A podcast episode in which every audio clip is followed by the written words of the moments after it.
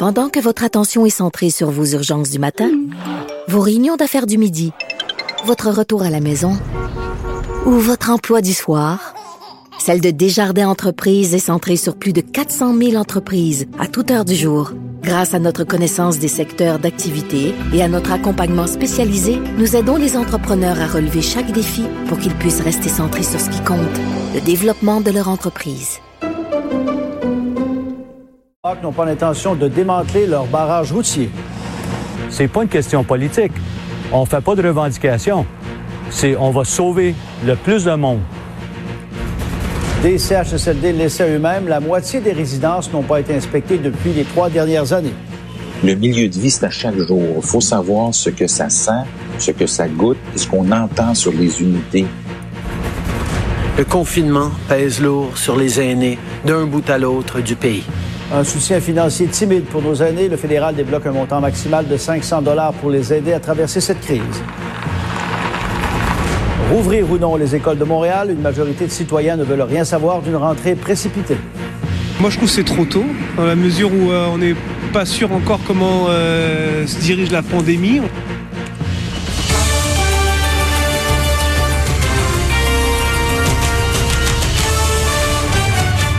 Bonjour Pierre. Bon midi, Pierre. Également, salutations aux auditeurs de Cube Radio. Pierre, pendant que les régions du Québec commencent à reprendre vie lentement et que la menace d'un confinement prolongé plane sur le Grand Montréal, l'évolution de la pandémie amène solo quand même d'incertitudes quant à la suite des choses. Et Pierre, on va regarder ce qui se passe en Chine. Les autorités sanitaires s'inquiètent de la réapparition de cas de coronavirus. La ville de Wuhan a enregistré ses premières infections depuis la levée du confinement il y a un mois. Cette situation donc démontre que les mesures de prévention ne peuvent pas encore être assouplies. On peut dire même son cloche du côté des États-Unis où le scientifique Anthony Fauci qui conseille le président Trump ou à tout freiner la pandémie, il avertit le Sénat que les États-Unis risquent de connaître des morts et de la souffrance inutile en essayant de rouvrir l'économie du pays de façon prématurée. Pendant que Montréal refuse d'obliger le port du masque dans les transports en commun, les usagers du métro de la ville espagnole de Bilbao doivent se soumettre à la prise de température. Et ça va encore plus loin si on va du côté de la France, où la mairesse de Paris a demandé que le port du masque soit obligatoire dans les parcs et dans toutes les rues de la capitale. Une mesure déjà en vigueur dans le métro et les autobus là-bas. Bon, revenons chez nous euh, au Québec au lendemain de notre reportage sur le regain de tension entre la municipalité d'Oka et la communauté Mohawk de Kanisatake. Euh, le grand chef Simon a tenu à répliquer Il refuse catégoriquement de retirer ses contrôles routiers tant et aussi longtemps que la pandémie de la COVID-19 va perdurer. Oui, il est ferme ce midi. Il vient de m'accorder une entrevue à ce sujet. Donc, les contrôles routiers comme celui-ci sur la route 344 à Oka-Pierre ne seront pas levés, nous a dit le grand chef Simon, parce que euh, en ce moment, euh, la pandémie, selon lui, est loin de s'essouffler dans le Grand Montréal.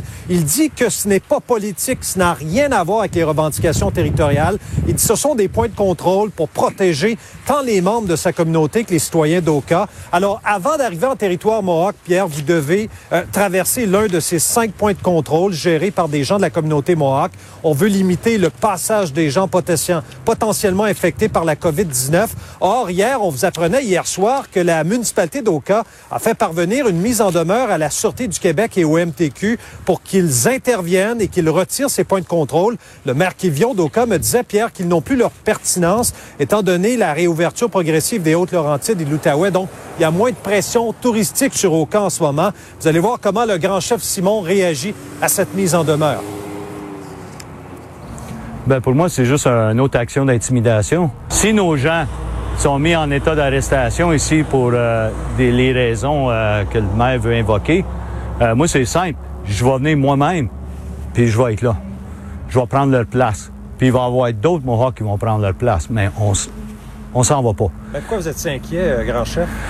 parce que on regarde la, la situation de santé des Premières Nations. On est toujours plus haut en, diabète, euh, haute pression, euh, des problèmes cardiaques, cancer, et on est plus susceptible à cette virus. On va surveiller ça de près aujourd'hui ici, Pierre Aoka. Mm serai là. Merci. Il faut du monde sur le terrain pour aller voir ce qui s'y passe, goûter le président du Conseil des malades réagit donc aux révélations de notre bureau d'enquête. Près de la moitié des CHSLD, de ce qu'on appelle aussi les ressources intermédiaires, n'ont pas été inspectées depuis plus de trois ans. Euh, Michel, donc on voit que le manque de suivi dure depuis longtemps finalement. Oui, c'est un problème. Donc, et euh, ce que notre bureau d'enquête montre, c'est un problème qui dure effectivement depuis longtemps. CHSLD, ressources intermédiaires, donc certains depuis trois ans. Regardons en détail par année, qu'est-ce que ça donne, Pierre, pour euh, donc avoir un portrait plus juste? Si on commence par les CHSLD et ressources intermédiaires, à gauche, avez l'année, à droite, vous avez le nombre d'inspections. 6, 62, 134, 61, 64, 137. Pas beaucoup quand même. Regardons les résidences privées pour aînés maintenant et le nombre d'inspections. 2014, ça s'est faussé parce que c'est l'année de l'incendie de l'île verte. Évidemment, c'était une situation particulière. Fait, oui. Mais on était 932, 662, 747, 190, 554. Donc, au total, ce que notre bureau d'enquête a démontré, c'est que 219 milieux de vie sur les 464 CHSLD et ressources intermédiaires, dont les rapports ont été rendus publics, n'ont pas été inspectés depuis trois ans. Ce qui veut dire à Paul Brunet qu'on n'a jamais si peu inspecté. Une des conséquences de la réforme Barrette, où on a centralisé l'autorité, on a sorti beaucoup d'autorités de premier niveau, hein, des gestionnaires de premier niveau, qui, euh, qui faisaient la job sur le terrain et qu'on a centralisé dans les CIS, dans les CIUS, au ministère, de sorte a personne en autorité sur le terrain. Et encore pire, quand il arrive une crise comme celle-ci, ben là, ça montre encore plus comment on savait pas ce qu'on faisait, même si on prétendait qu'on savait tout, et qu'on a désorganisé encore plus le réseau. Et euh, la crise euh, est, est un exemple malheureux de ce qui s'est passé.